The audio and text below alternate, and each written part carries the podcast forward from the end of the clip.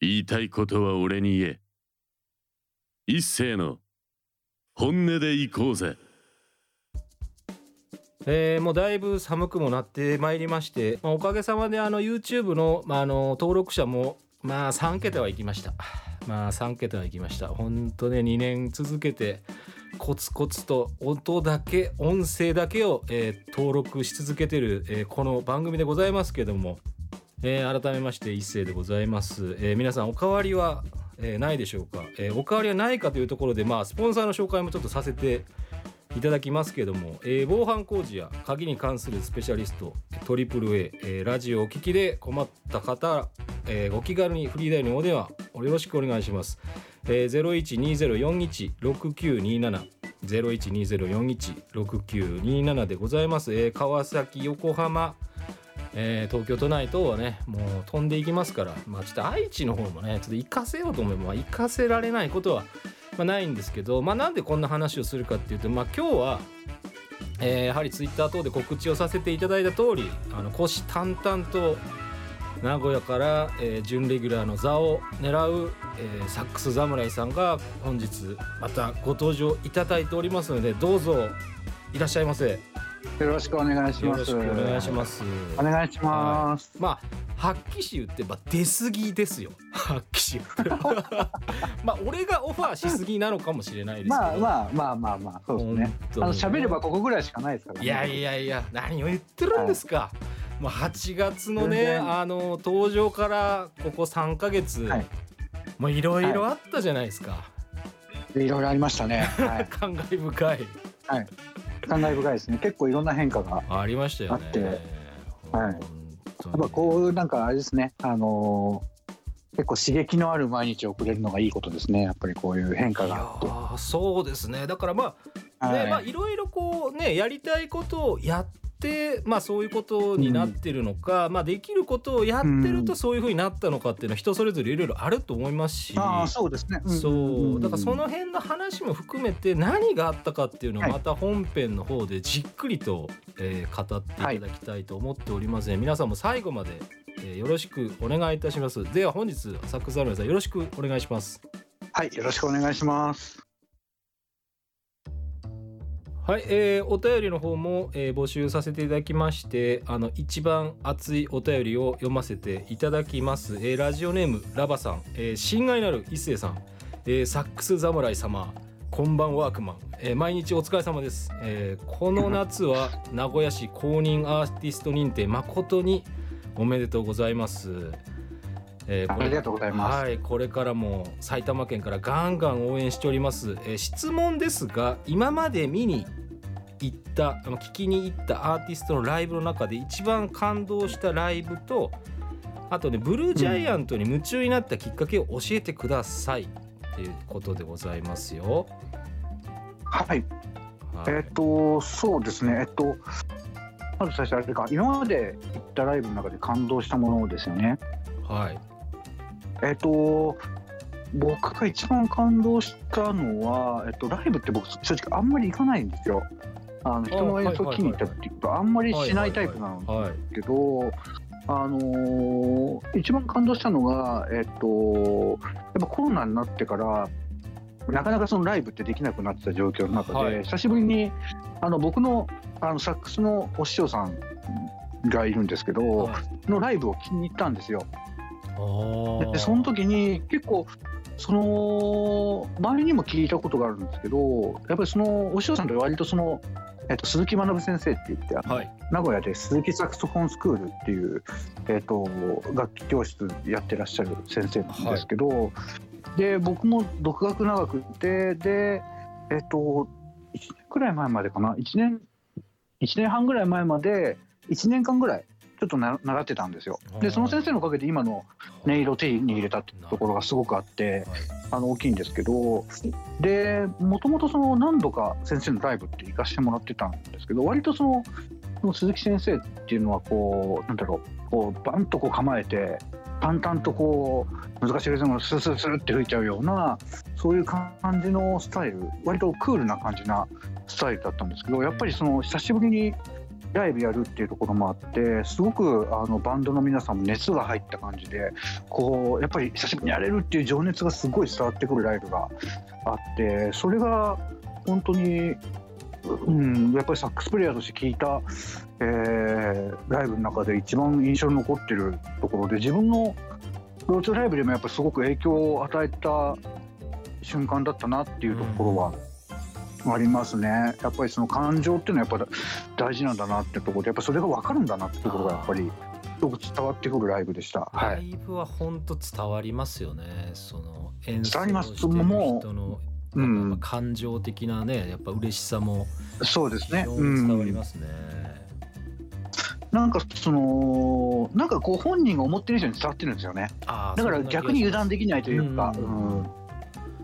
わかりますわそうそうはい。確かに。僕もなんかちょこちょことそのあのメジャーな人たちのライブって僕もそんなに行かないので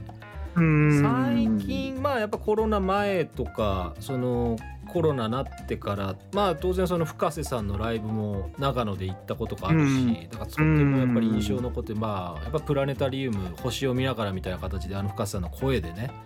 あとはその、えー、バイオリニストの。方とのコラボでやっぱりこう暗い中演奏すごくやっぱ上田で見たねあの深瀬さんのライブは素晴らしかったですしあとはそのラジオで登場していただいてるそのミュージシャンの方のライブにはもう僕皆さんのライブに足運んでるんであうんのフィドラスターというその弦楽器バンドの方あとその鷲尾浩太さんとか萩尾志乃さんとかジャズシンガーの、まあ阿部直子さんっていうジャズのやっぱシンガーの方なんですけどやっぱ近くでね、すごくその、うん。やっぱムードあるやっぱこうしかもしかも力強い歌声をち聞けるっていうのはね非常にやっぱ東京とかもそのジャズバーとかもうね、うん。やっぱいい場所なんですよやっぱりああいうとこって。まあその大人な場所なんですけど若い人とかにも本当にああいうところに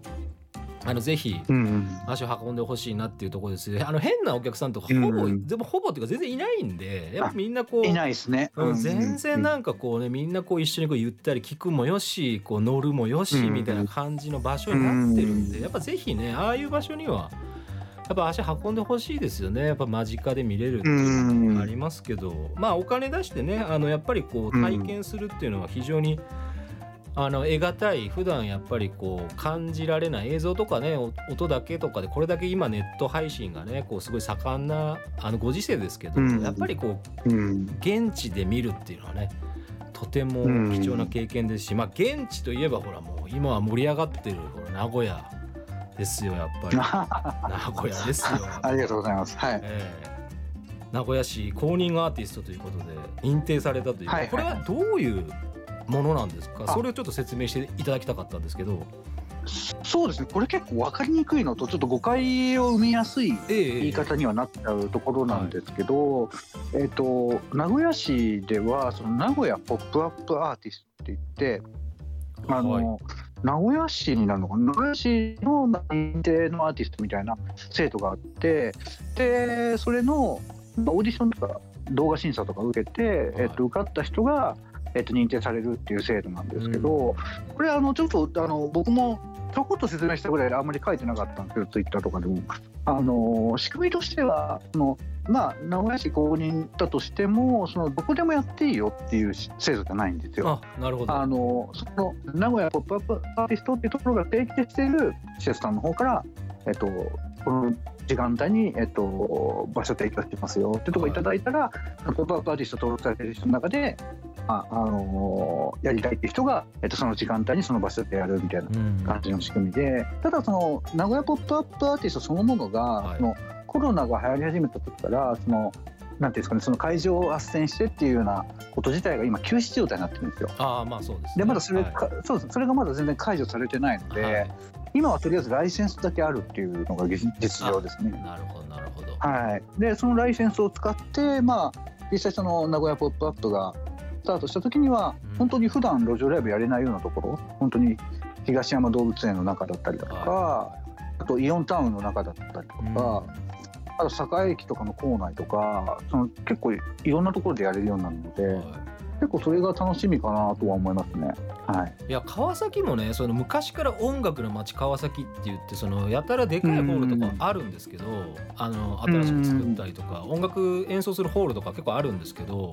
はいはいはいなんかストリートの方もいるんですけどあんまりそのなんかやっぱりその、まあ、駅ごとによってっていうのもありますけど、まあ、そんこうそこまで盛り上がってる感じがなくてやっぱこうやれる人がなんかゲリラ的にやってて。まあ、ファンがそこにいてっていう、まあまあ昔からおなじみの光景なんでその割とその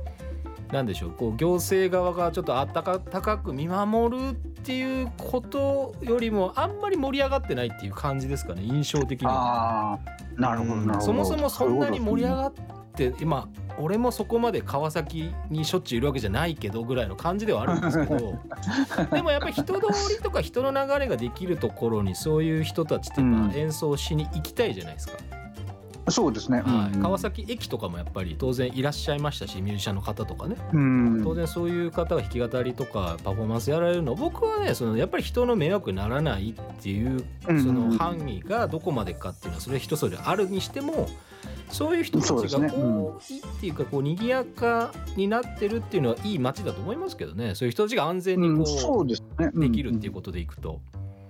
うん、はい、あとはねやっぱりあのすごいいいなと思うのがその名古屋のストリートミュージシャンってみんな結構あのモラル守る人がすごい多いんですよ。特に若い子たち。はい。はい、あの本当にあのなんか例えば今やってらっしゃると思うんですけど何時ぐらいになったら終わります？みたいな感じでお互い声かけたりとか、まあ、そのお巡りさんからなんか注意受けたら素直に、ね、あの揉めたりもせずにあのすぐ撤退したりとかってことも結構やられてるんでなんか本当にこの辺はまあ本当に若い子たち中心にって感じですけど、うん、若い子たち中心にすごくこう礼儀正しくモラルを持ってやってるっていうところがすごくいいなと思いますけどね。いやいいですね、うん、その、うん、名古屋の金山の今のね緊急事態宣言明けてのストリート、ね事情ということで。はい。まあ、ぜひ、ね、そうですね、うん、ありがとうございました。であとはあのそのラバさんから、まあ、さい最後にねそのまあ、お言葉も頂いてますよ、秋も深まり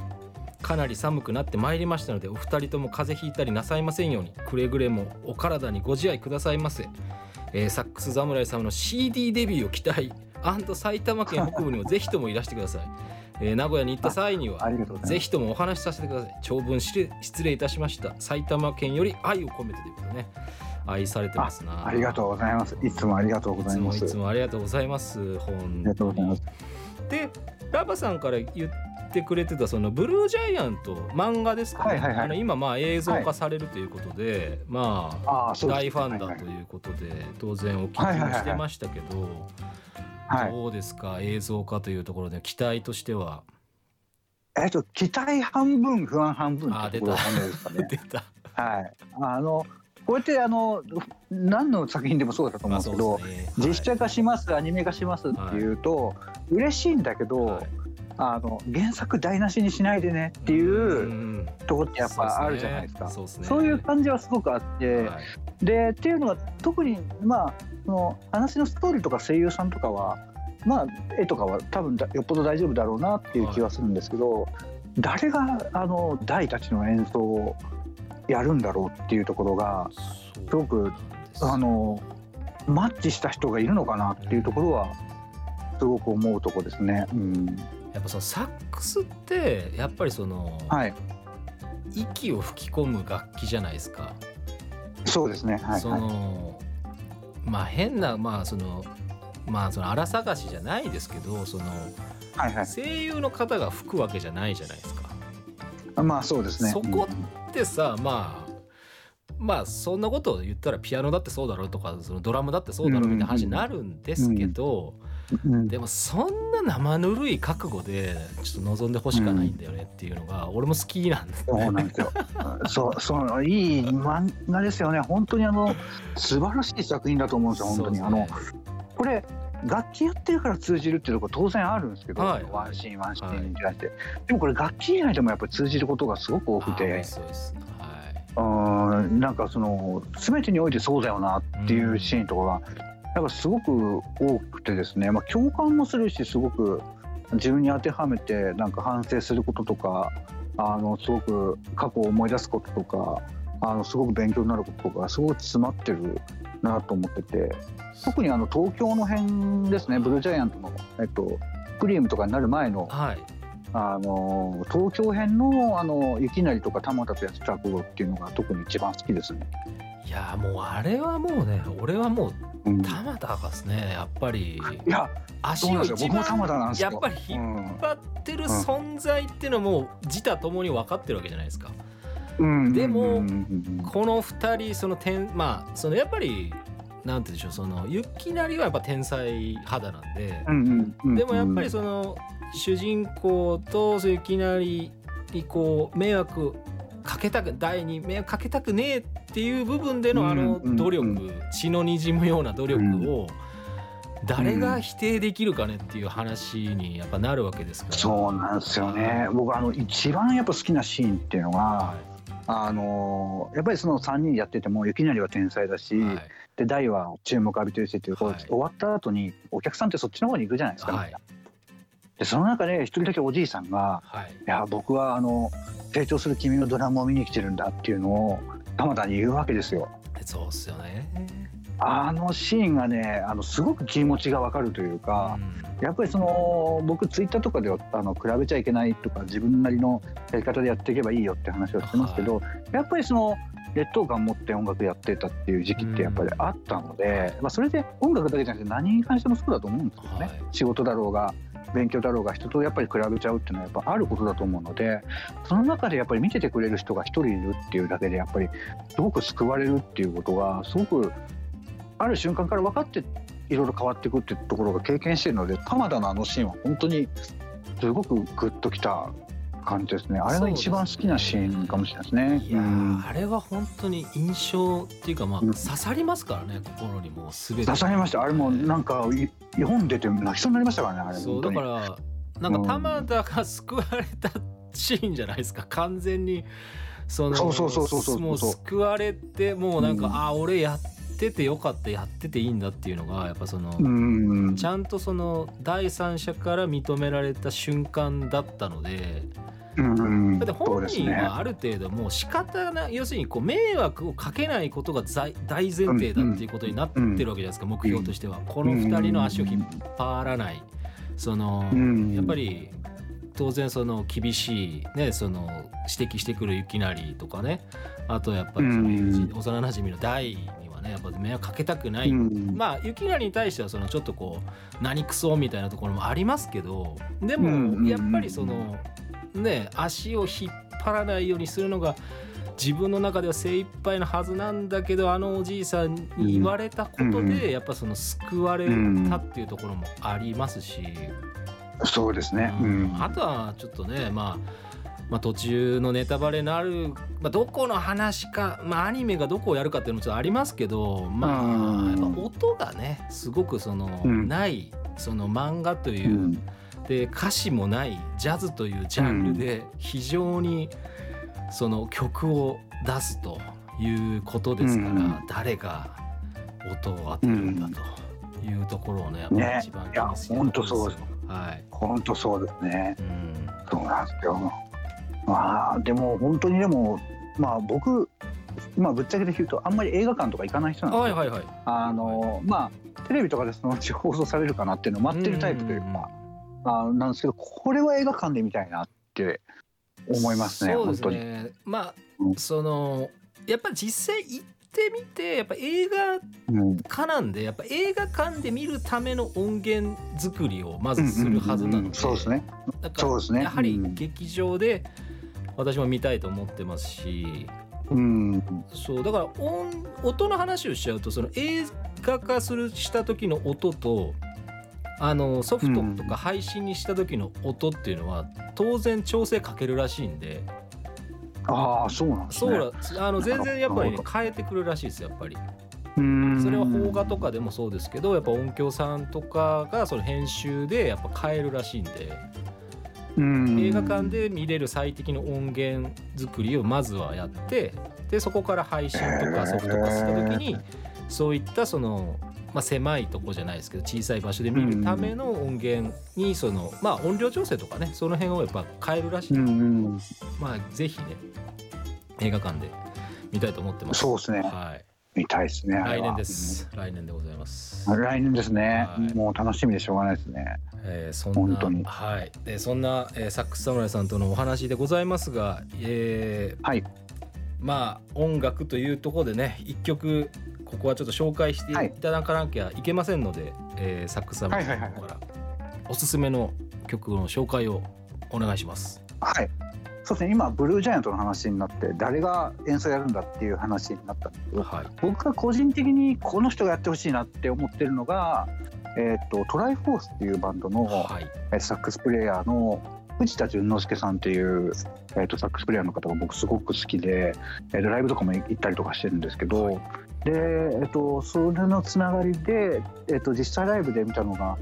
3年ぐらい前かなぐらいだったと思うんですけどちょうど当時、えー、とカルメラさんっていう他のバンドとトライフォースが、